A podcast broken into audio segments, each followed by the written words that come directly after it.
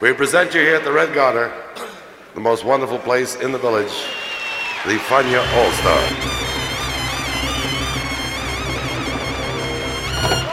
La hora faniática.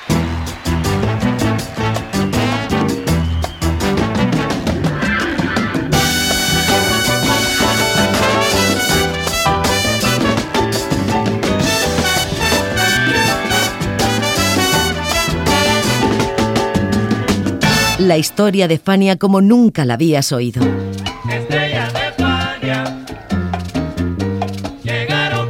La sorprendente historia de Fania Records.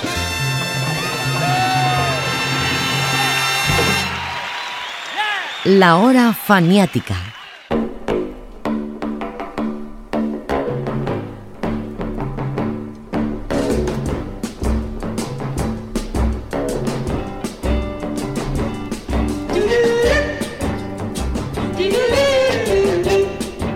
Mediados de 1968, un vibrafonista llamado Bobby Vince Pauneto grabó el long play El Sonido Moderno, lanzado ese mismo año. El Sonido Moderno, que grabó Mardi Gras, en ese momento una división de Roulette Records, dedicada a grabar a los músicos que tocaban en los hoteles de las Catkill Mountains, estaba conformado por 10 temas que produjo Pancho Cristal y de los cuales 9 fueron composiciones de Pauneto. Todas ellas, eso sí, enfocadas hacia un soul latino muy cool, tipo Cal Jader.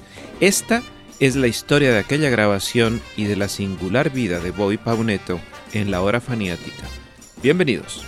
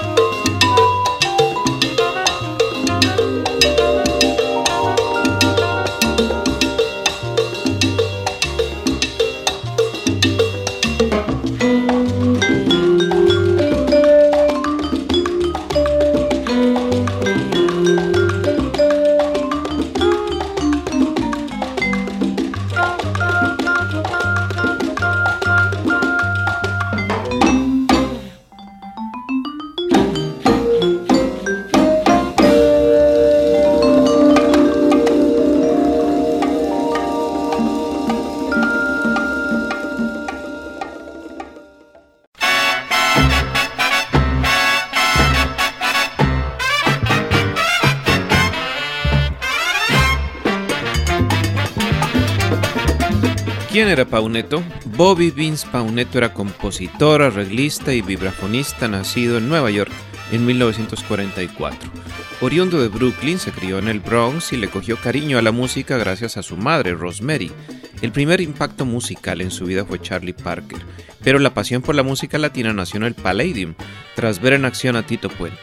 Sin embargo, sus dotes naturales parecían estar en otro lado y se dedicó al atletismo. Becado por la Universidad de Brooklyn, ganó varias competencias interestatales mixtas y fue fichado por el equipo de baloncesto. Así hasta 1961, en que un encuentro cambiaría su vida.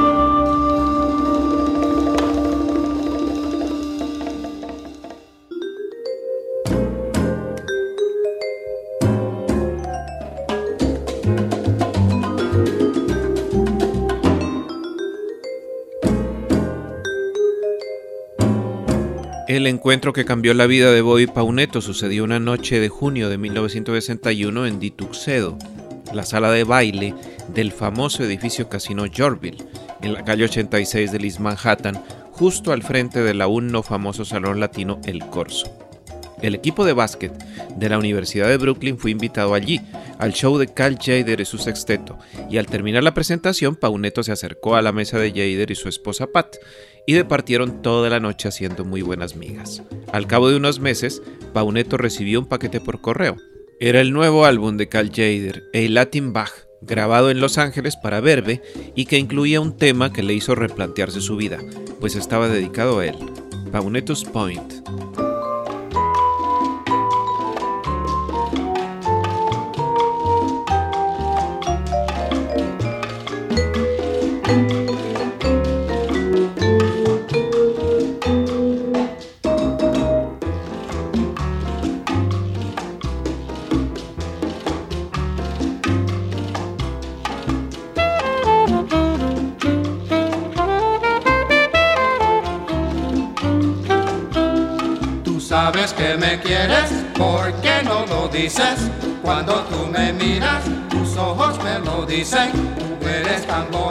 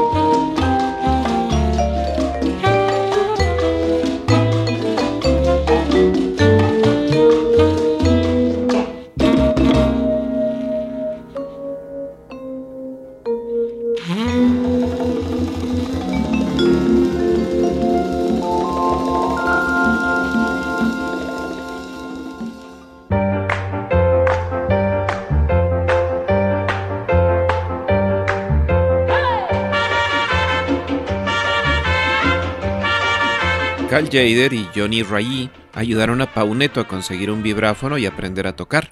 Tenía un talento innato y no le fue tan complicado, pero también tenía un piano y solía pasar horas componiendo en el piano y tocando sus creaciones en el vibráfono.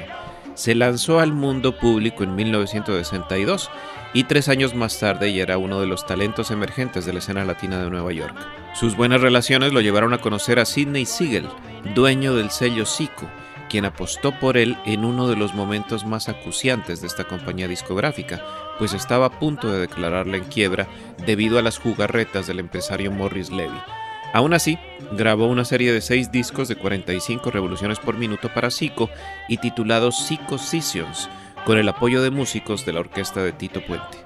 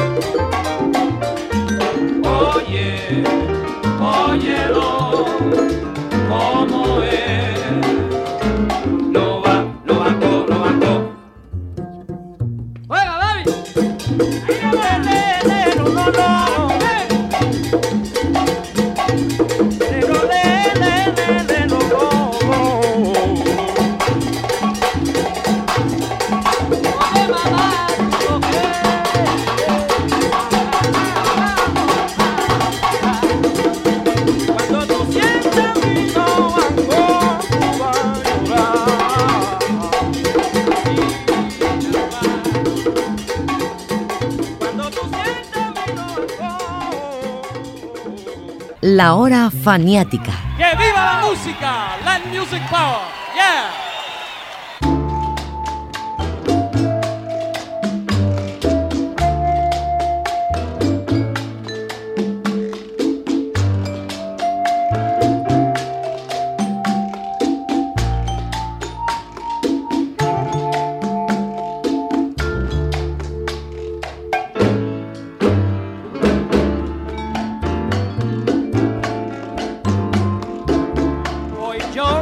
Siento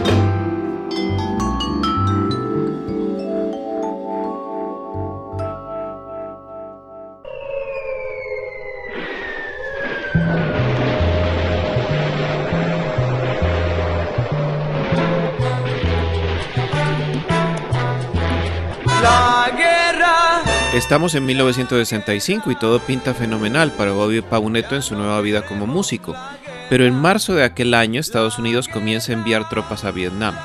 La guerra entra en un periodo crítico y el servicio militar obligatorio se hace inminente. Pauneto es enviado a la Marina donde pasa 18 meses, se libra por los pelos de entrar en combate y cuando vuelve a comienzos de 1967, Zico ha quebrado y sus nuevos dueños, Westside Latino, no quiere seguir con los EPs de 45 revoluciones por minuto.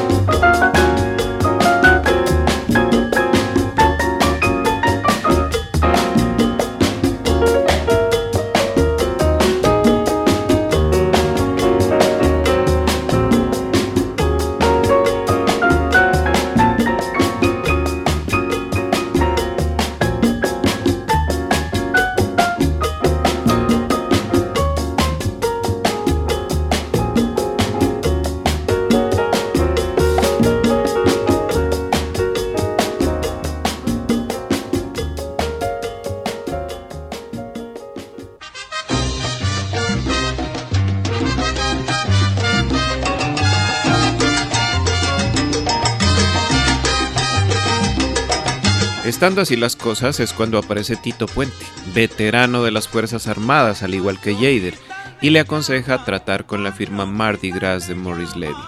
Pauneto acepta y al frente de un conjunto de 10 músicos entra a grabar bajo la uniencia de Pancho Cristal, y para entonces productor estrella de una compañía que abarcaba tres sellos enteramente latinos, Tico, Alegre y Mardi Gras. Se grabaron 12 piezas y se incluyeron en el EP final 10 todas menos una, compuestas y arregladas por Pauneto.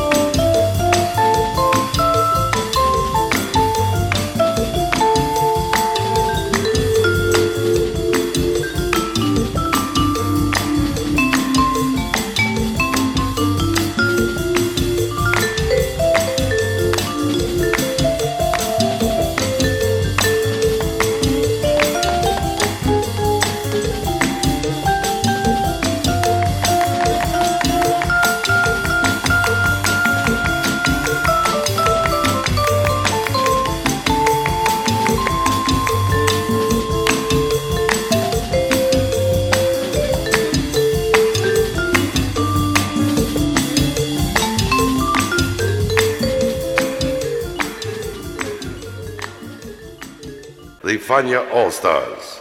Fania, the great young company that we hope you will enjoy throughout the years. La hora faniática.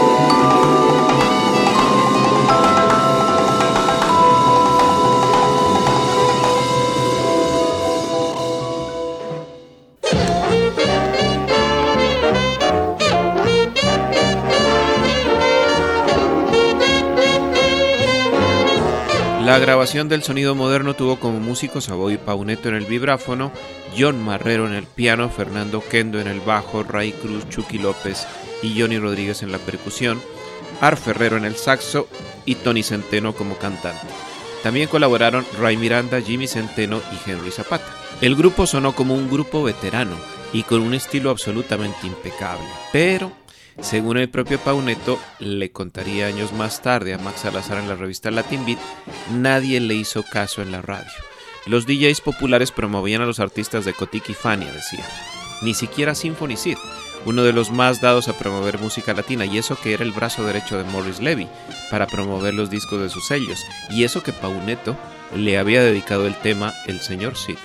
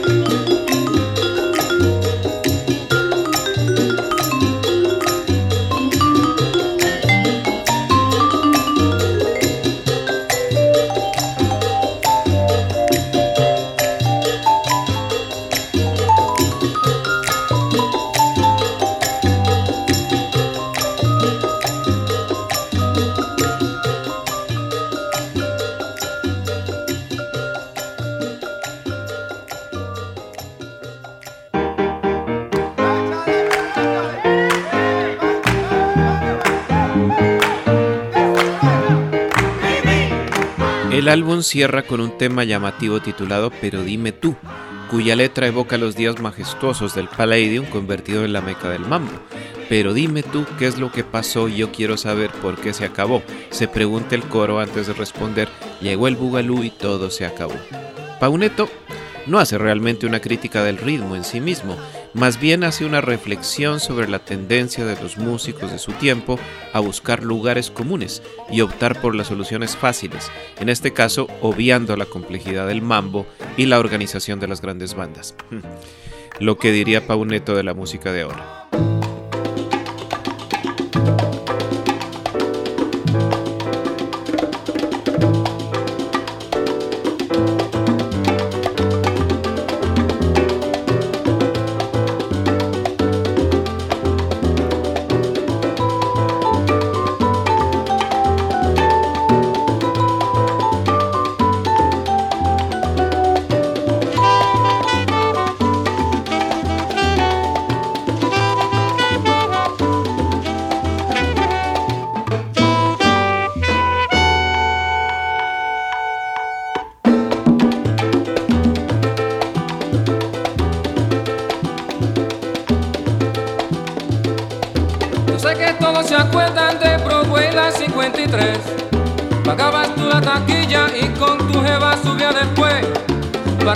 de lo bueno con la música popular. Y como esas bandas grandes me ponían a vacilar. Pero dime tú.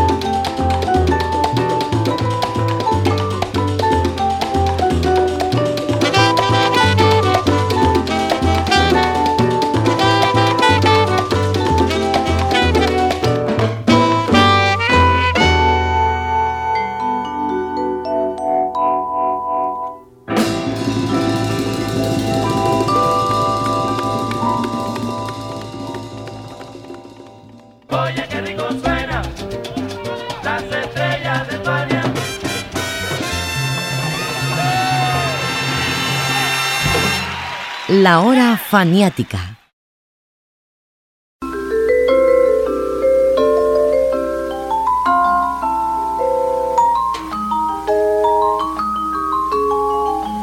Gracias a la recomendación de su mentor Cal Jader y también de Mongo Santa María, Bobby Pauneto se fue a estudiar a Berkeley, en Boston. Cuatro años estuvo bajo la tutela de otro as del vibráfono, Gary Burton, regresando a la ciudad de Nueva York en 1973 para vincularse de nuevo a la escena latina. En ese entonces se conoció con un grupo de músicos de ideas renovadoras que solían reunirse en la casa de los hermanos Andy y Jerry González. De esos encuentros nacería el conjunto Anacaona, que más tarde sería llamado Grupo Folclórico y Experimental Nuevayorquino, y luego el Conjunto Libre. Así recuerda ese embrión musical Oscar Hernández.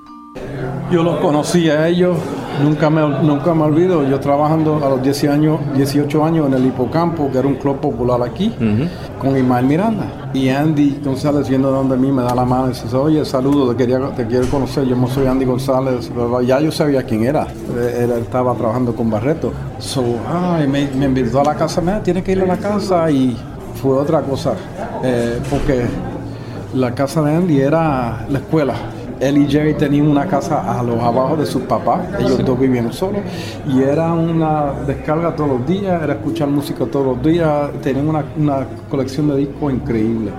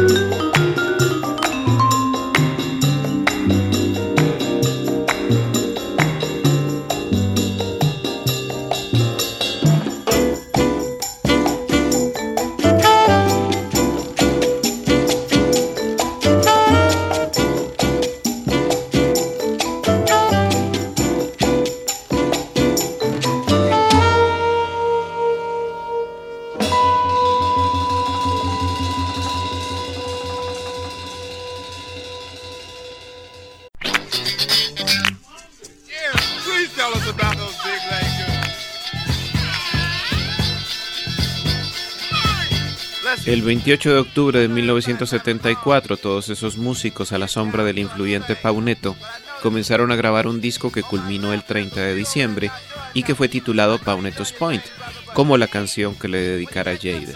El disco fue aclamado por la crítica y nominado a los premios Grammy en 1975, pero en ventas no le fue muy bien. Dos años después, Pauneto volvió por sus fueros, reclutó el mismo grupo de instrumentistas y grabó Coming to Memory, que salió publicado en junio del 77, otra joya del jazz latino.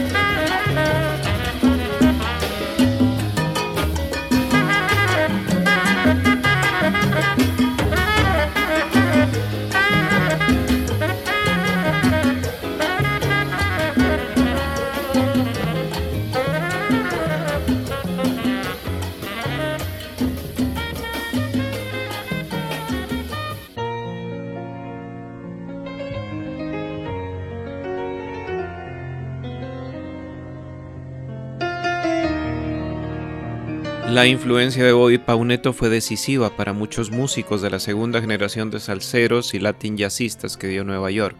Entre ellos podríamos citar a John Marrero, Armindo Nellian, Eddie Martínez y Oscar Hernández.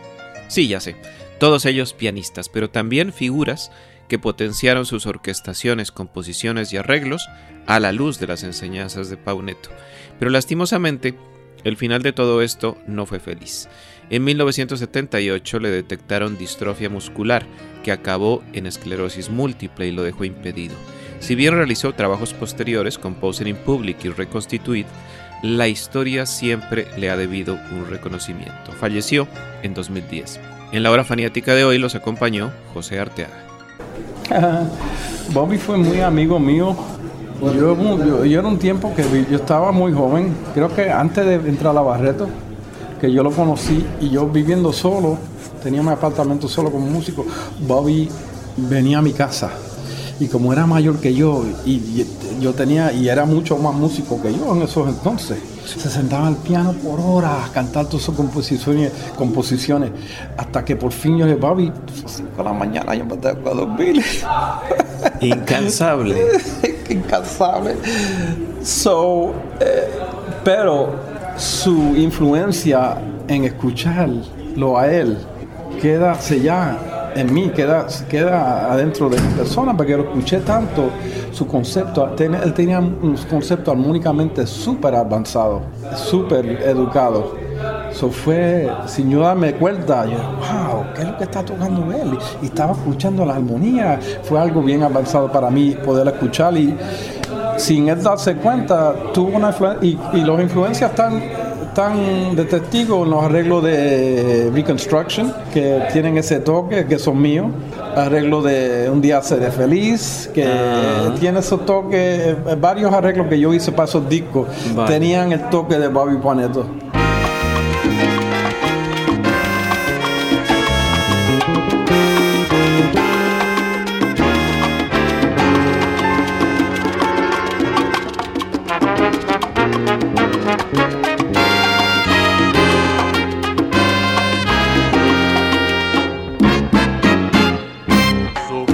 Eternamente este martirio de amar y amar sin ser correspondido.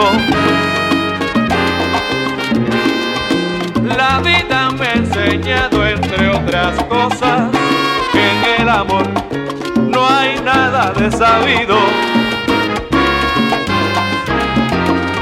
No quiero recordar lo que te he hablado, yo sufriré este martirio. Un día seré feliz y podré olvidar lo que dejó tu amor, lo que dejó tu amor para hacerme sufrir. Un día seré feliz y podré olvidar lo que dejó tu amor, lo que dejó tu amor para hacerme sufrir. Por eso te canto así. Un día seré feliz y podré olvidar lo que dejó tu amor.